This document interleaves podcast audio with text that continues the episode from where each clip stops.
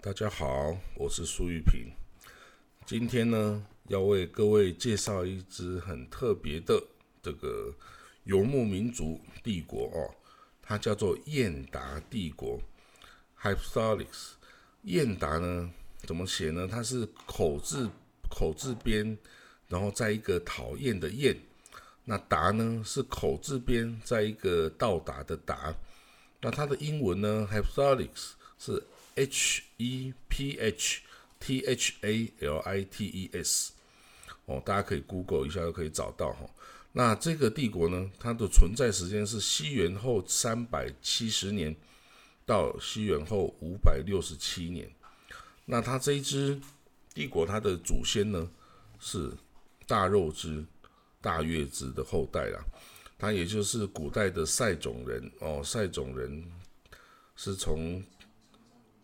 从黑海北岸到了这个波斯的东岸东境哦，被称为斯基泰斯基泰人哦，是一个游牧的骑马的民族。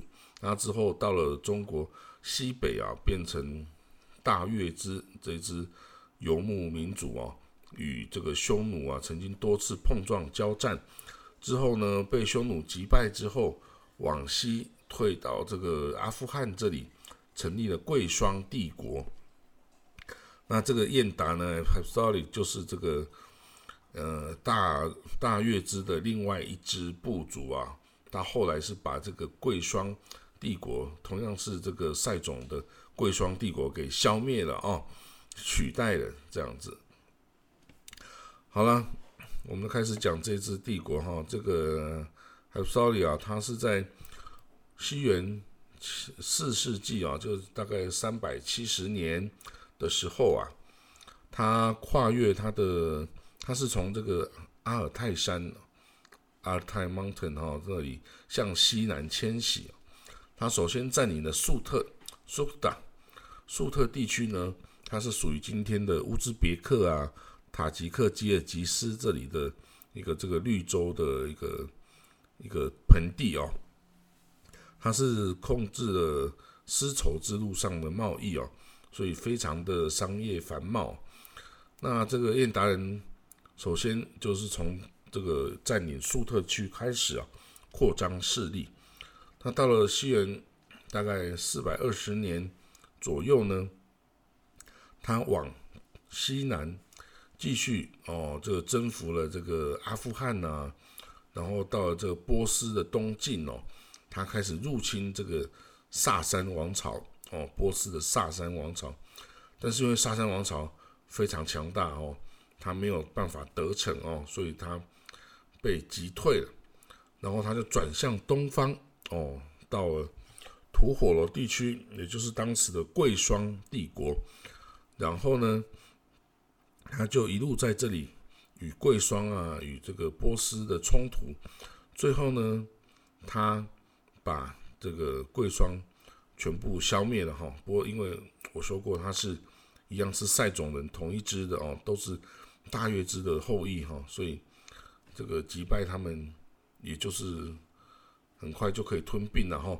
然后呢，他就以这个贵霜这个土地啊，再次大举的入侵印度，因为印度是很富饶的一个农业地区哦，但是他还是没有办法。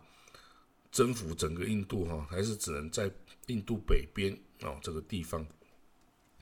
到了西元六世纪啊，就是西元五百年的初期哦，这个燕达人哦 h y p s o l i c 他开始北上，到了这个准格尔盆地啊，就是今天的新疆的北疆。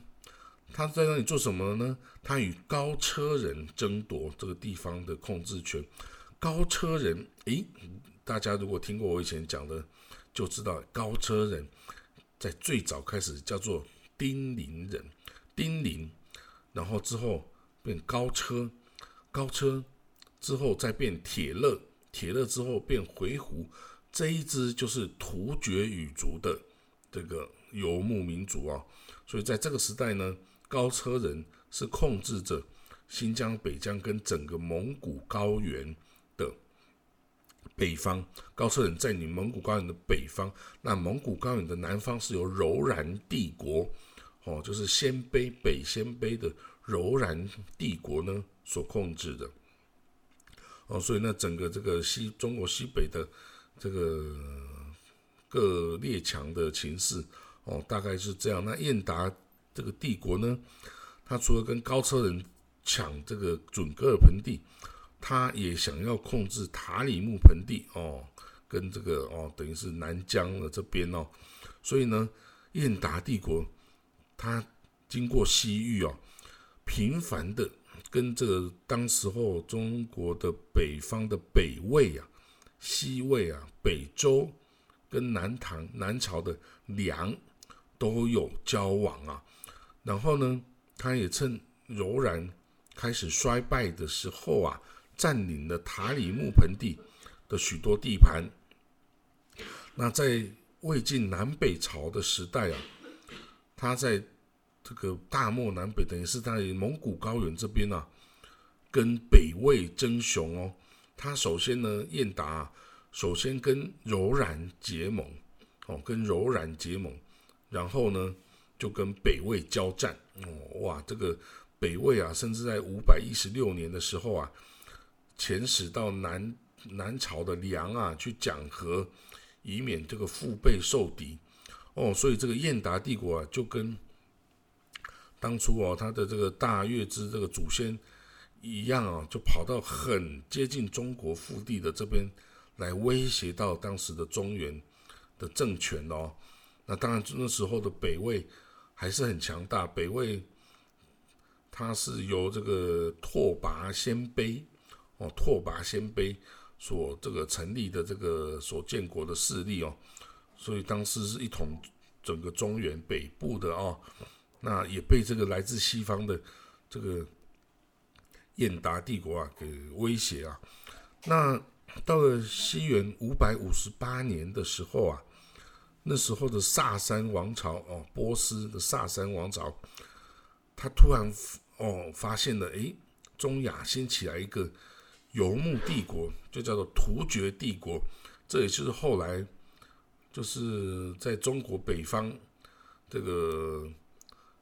横横跨一时的这个东东突厥、西突厥啊，这个突厥帝国的前身呢，那个突厥帝国，老实说，它不是中原的丁零、高车、铁勒到回鹘这一系列的本土的这个中国北部的本土的突厥语族的一个国家，而它是一个来自西方。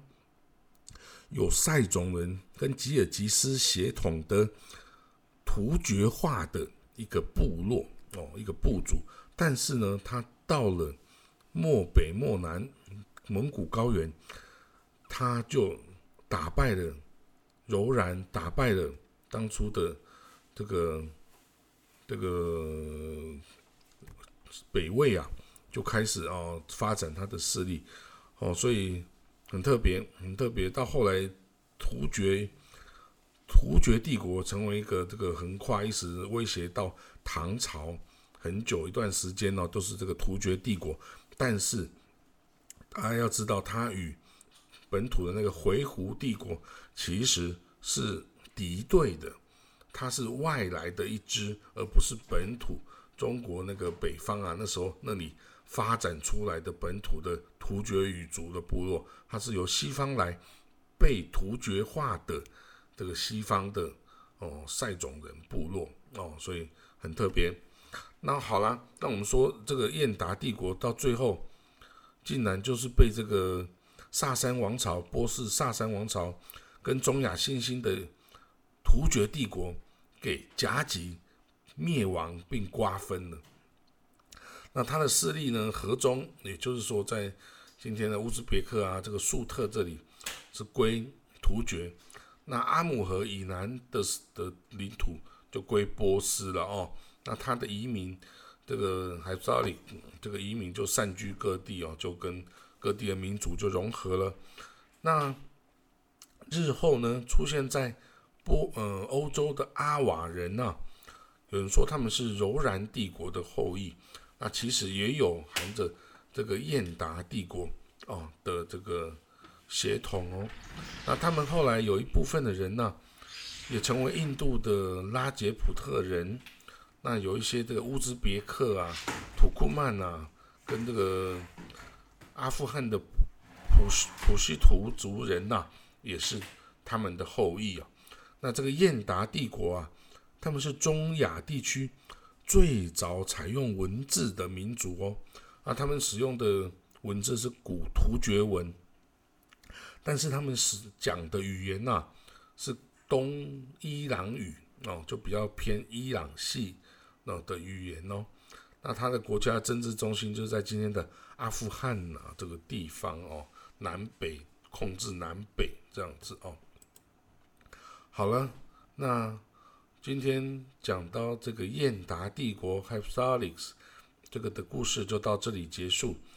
那你看所有的这些游牧帝国啊，我们都可以追踪出它的根源，跟它之后哦，它的后裔。哦，在哪里？那因为整个欧亚大陆是一片非常辽阔啊，这个可以住的地方非常多哦，然后很多民族啊互相融合，互相这个并吞呐。看到这些故事啊，就觉得人类真的是一个蛮有意思的人种啊。嗯，那我们继续看之后的故事喽。今天就讲到这里，谢谢各位。